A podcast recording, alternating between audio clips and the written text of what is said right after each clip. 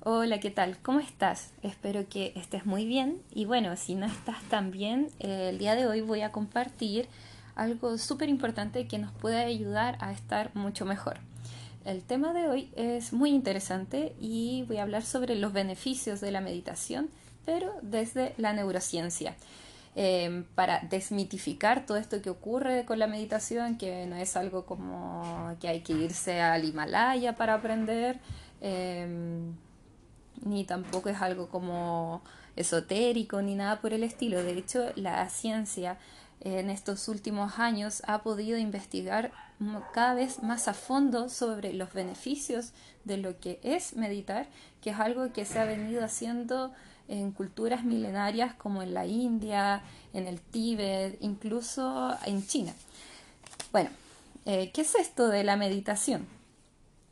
Es, eh, como lo describió muy bien en un libro que a mí me encanta, uno de mis favoritos, de El Guerrero Pacífico, es sacar la basura de todo aquello que nos distrae de lo más importante, que es este momento presente, de lo que es estar en el aquí y en el ahora. Y para partir, eh, voy a contarte una historia que a mí cuando yo la escuché eh, me hizo mucho sentido. Y la historia comienza así. Había una vez un viejito que andaba errante, era bastante pobre y andaba pidiendo ayuda a la gente que se iba encontrando en su camino.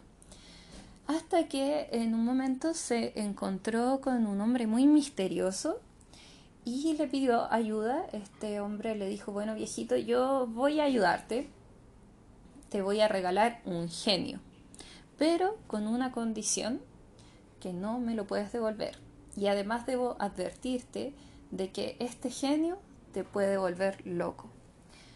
Bueno, y el viejito dijo, chuta, eh, entre no tener nada y tener un genio que me pueda cumplir todos los deseos, me quedo con el genio. Así que aceptó el genio y se lo llevó para su pequeña casa eh, muy humilde y empezó a pedirle cosas al genio. Le decía, bueno, yo quiero comer pescado el día de hoy, tengo hambre. Y así iba el genio, que era un, hombre musculoso de dos metros, eh, y fue a buscarle pescado al río y le trajo un montón de pescado al viejito. Comieron pescado y le dijo, ya, viejito, ¿Qué más necesitas? ¿Qué quieres? Ya, quiero mejorar eh, la casa. Eh, y así poco a poco el viejito empezó a tener una mansión, a tener piscina, a tener todo lo que él deseaba materialmente. Y, después ya no sabía qué pedirle a este genio, ya que tenía de todo. Entonces ya venía el genio de nuevo, ya, ¿qué necesitas? ¿Qué necesitas? Eh, entonces el viejito dijo, ya, o esto se detiene aquí o me voy a volver loco. Así que fue a buscar a este hombre misterioso que le había dado el genio y le dijo que por favor, por favor, por favor le ayudara. O que si se lo podía devolver, que hiciera una excepción o algo así.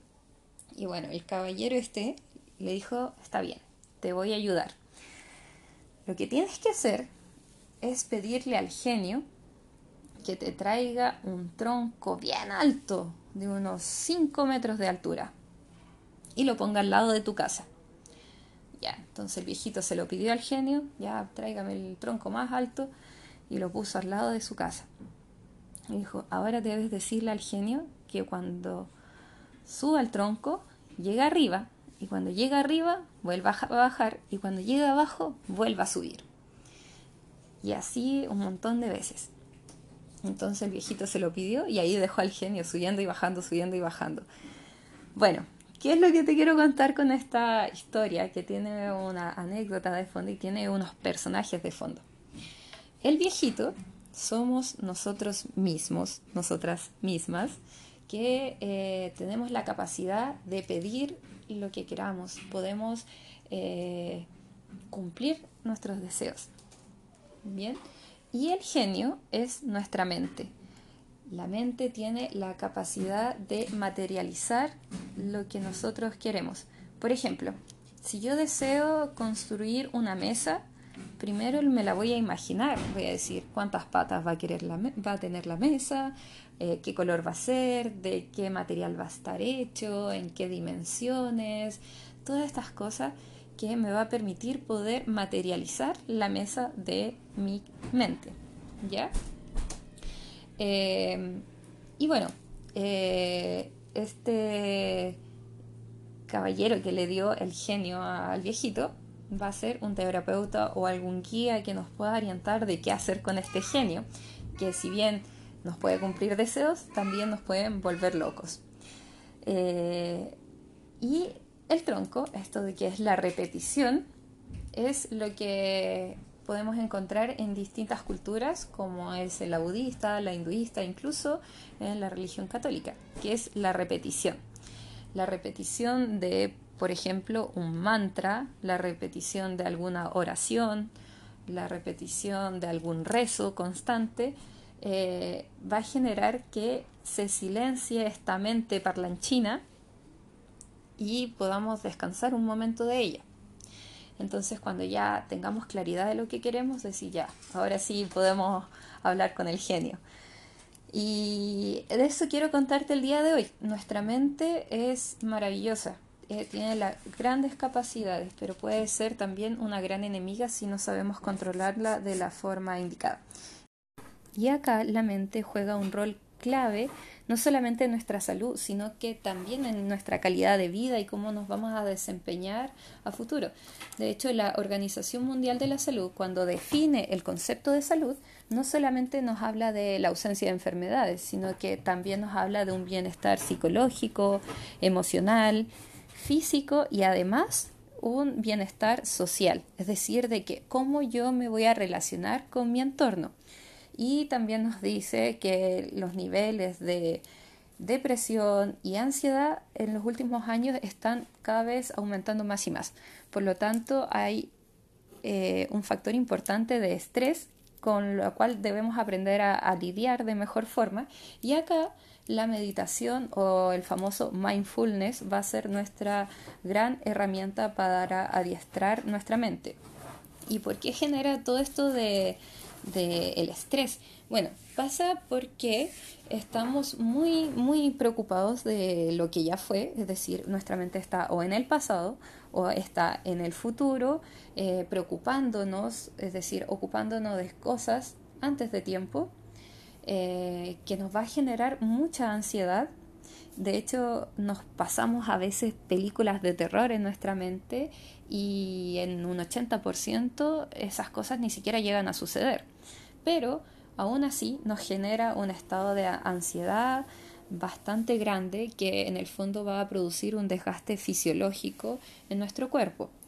Y esta mente errante es nuestra mente como en piloto automático y en neurociencia se define como la red de modo predeterminado o red de Faul.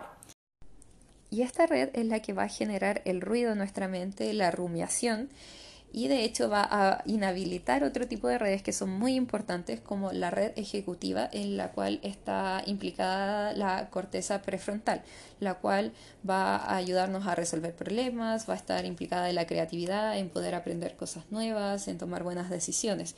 Por lo tanto, esta red no, no es tan buena, sobre todo en esos momentos de estrés. Y acá la meditación nos va a ayudar a salir de esos estados y estar mucho más atentos en lo que es importante, que es estar en el aquí, en el ahora y poder empezar a sacar la basura de nuestra mente eh, y a sacar todas esas cosas que nos distraen de lo que nos importa, que es lo que está sucediendo en el aquí, en el ahora. Bueno, ¿y cuáles son los beneficios de, la meditación?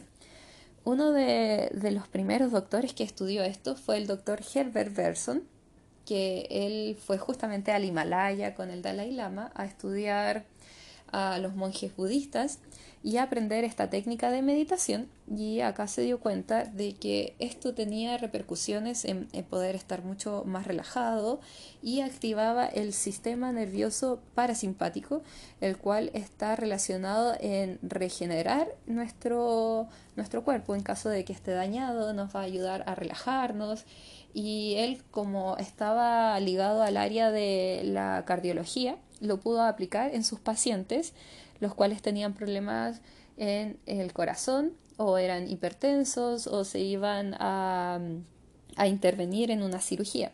Y él se dio cuenta que eh, sus pacientes empezó empezaron a tener menos arritmias en el quirófano, también pudieron disminuir su presión arterial y empezó a estudiar mucho este tema.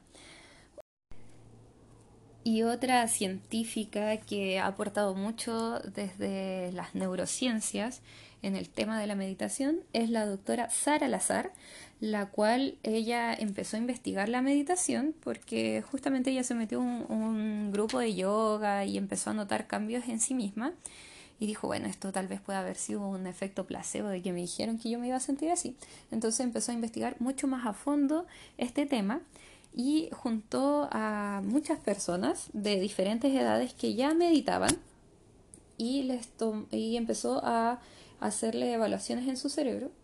Estas evaluaciones eran a través de un escáner, en el cual comparaban las personas que meditaban hace tiempo y las personas que eh, no meditaban y se dio cuenta que habían mm, varios cambios eh, a nivel cerebral. Esto ya implica términos como lo que se llama neuroplasticidad, que quiere decir que nuestro cerebro se adapta a un nuevo hábito, generando cambios estructurales, funcionales y moleculares a nivel del cerebro.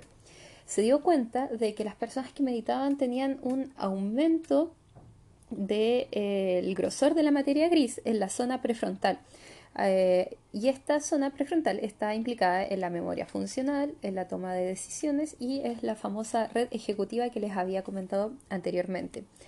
Y lo otro maravilloso que se dio cuenta a través de este estudio fue que eh, los meditadores de 50 años tenían em, una materia gris mucho más gruesa que personas de 50 años que no meditaban. Por lo tanto, es una forma que previene el deterioro eh, asociado a la edad a nivel eh, cerebral.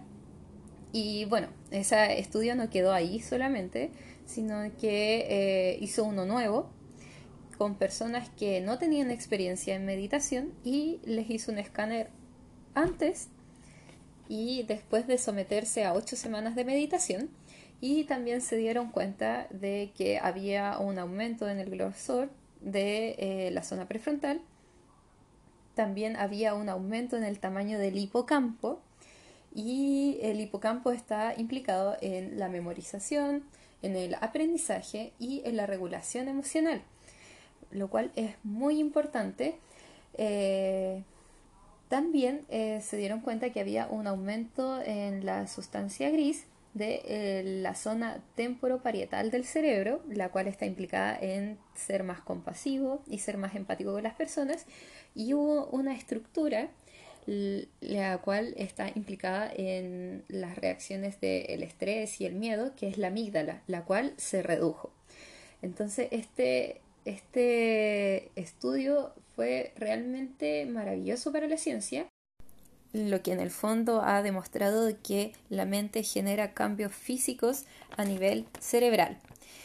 Y otro estudio más que les quiero comentar es sobre la comunicación entre los hemisferios cerebrales, ya que si bien se ven iguales estos hemisferios, eh, procesan la información de forma diferente.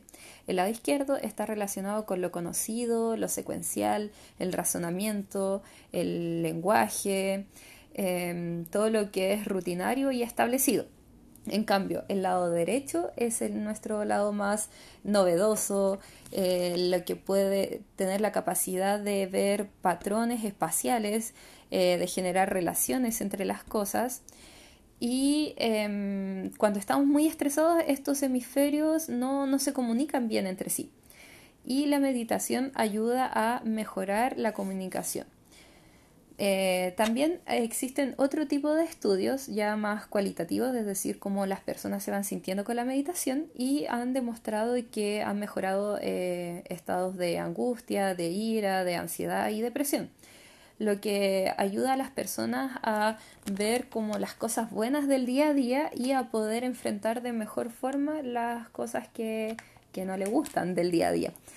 Eh, también ayuda a mitigar los afrontamientos disfuncionales, es decir, que cuando tenemos un problema, muchas veces queremos salir corriendo, escondernos o ponernos a pelear. y la meditación nos ayuda a estar mucho más calmado y ver de forma más armoniosa estas situaciones. Eh, también existe otro, otro estudio más, ya para ir cerrando esto, que tiene efectos en el sistema inmunológico. Esto se ha estudiado en personas con VIH y en personas con cáncer, lo cual a través de la meditación pudieron eh, darse cuenta de que mejoraba la actividad de los linfocitos natural killer, que son una línea celular que son nuestras defensas eh, y están encargadas de poder reconocer células que han sido contagiadas por virus o que ya han cambiado y han mutado a ser una célula tumoral. También eh, se han dado cuenta que a través de la meditación han mejorado las respuestas con anticuerpos frente a vacunas, por ejemplo, con la influenza. Eh, por lo tanto, nuestra respuesta eh, va a ser mucho mejor a nivel del sistema inmunológico y solamente con la meditación. Bueno, espero que este resumen les haya servido. A mí me, encanta hacer estos temas, los disfruto mucho. Una, que aprendo mucho y dos, que para mí es un desafío poder eh, contarles todo esto en poquito tiempo. Y bueno, si te gustaría saber mucho más sobre estos temas, te quiero comentar de que voy a realizar un seminario muy pronto y puedes buscarme a través de Instagram como fran-medicina natural y donde estoy subiendo sobre estos temas y otros temas más sobre la salud. Eso, eh, muchas gracias por estar y lo más importante que la meditación no es solamente relajarse, sino que también genera cambios en la cognición, en nuestra emoción a nivel biológico, fisiológico, y estos comportamientos sinérgicos van a mejorar nuestra salud, que va más allá también de la espiritualidad y sentir nuestra paz interna, sino que también va a mejorar cómo vamos a relacionarnos con las demás personas, a entregar muchas más respuestas eh, más flexibles frente a las adversidades. Así que muchas gracias, que estés muy bien. Chao, chao.